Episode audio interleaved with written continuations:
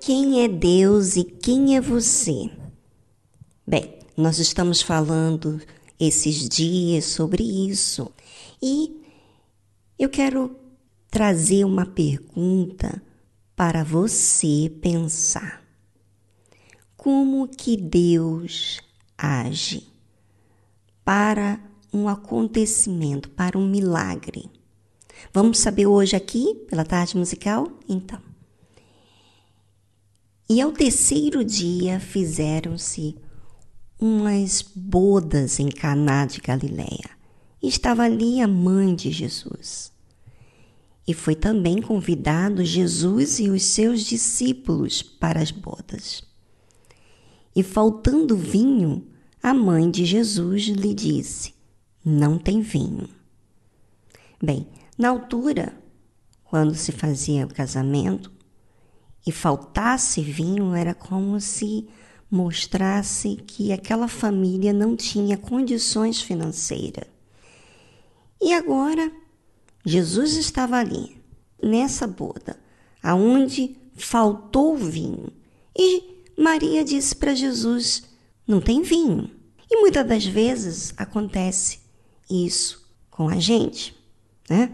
A gente fala: Olha, Deus, está faltando isso não é? É ótimo você participar a Deus das suas necessidades, mas às vezes nós não nos colocamos no nosso lugar. Pensamos que Deus tem que intervir, ou seja, ele tem que agir quando falta, ou seja, não pode faltar. O Senhor está aqui e não pode faltar o vinho, não pode faltar o principal dessa festa. Né? Disse-lhe Jesus: Mulher, que tenho eu contigo? Ainda não é chegada a minha hora. Oh, oh. Ninguém imagina, né? Que o Senhor Jesus chama sua mãe de mulher. Pois é, isso descreve que o Senhor Jesus, ele respeitava sua mãe, mas ele colocou ela no seu lugar. Sabe, muitas pessoas, todos nós, às vezes agimos como uma pessoa que que quer as coisas à sua maneira. E Deus não se sujeita às coisas à nossa maneira. Essa é a verdade. Ele respeita quando a gente tem as nossas opiniões, vontades, desejos, escolhas, mas também nós devemos respeitar a vontade dele, a hora dele, o jeito dele. Então, o que, que aconteceu? Aquela mãe de Jesus se sentiu ofendida? Ficou de cara emburrada? Bem, a Bíblia não fala disso. Sabe o que ela fez?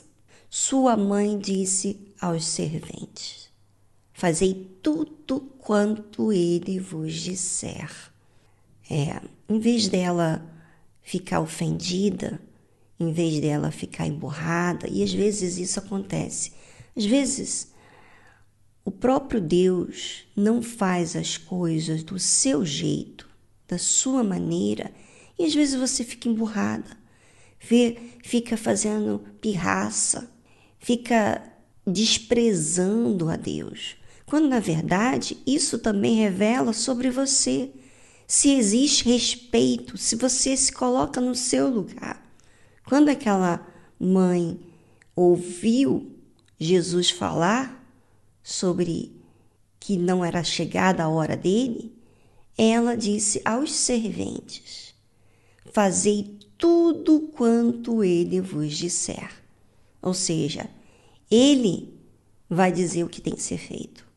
E eu não vou me preocupar mais. Eu já me coloquei no meu lugar. Eu não vou ficar aqui preocupada. E então estavam ali postas seis talhas de pedra para as purificações dos judeus. E em cada uma cabiam dois ou três almudes. Imagina você, essas seis talhas de pedras cabiam 20 a 30 galões. Imagina, 20 a 30 galões de água. Imagina, talhas de pedra ainda cabiam 20 a 30 galões de água. Disse-lhe Jesus: Enchei de água essas talhas. E encheram-nas até em cima. Ou seja, aqueles serventes obedeceram que Jesus falou. Eles obedeceram.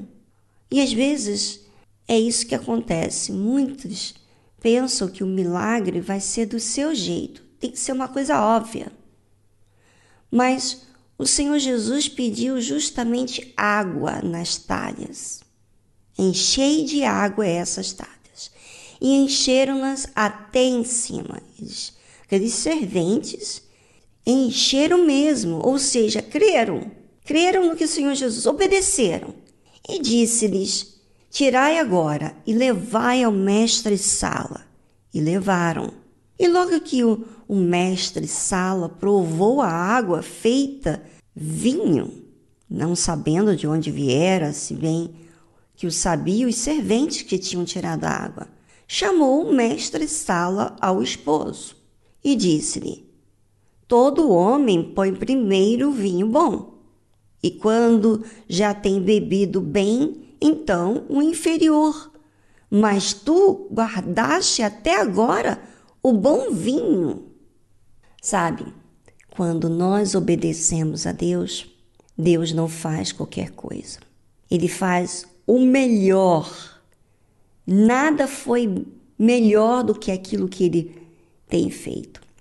Ele fez o melhor, o melhor vinho. E muitas pessoas perdem o milagre de Deus porque elas não obedecem. Vamos a uma música instrumental e voltamos logo em seguida.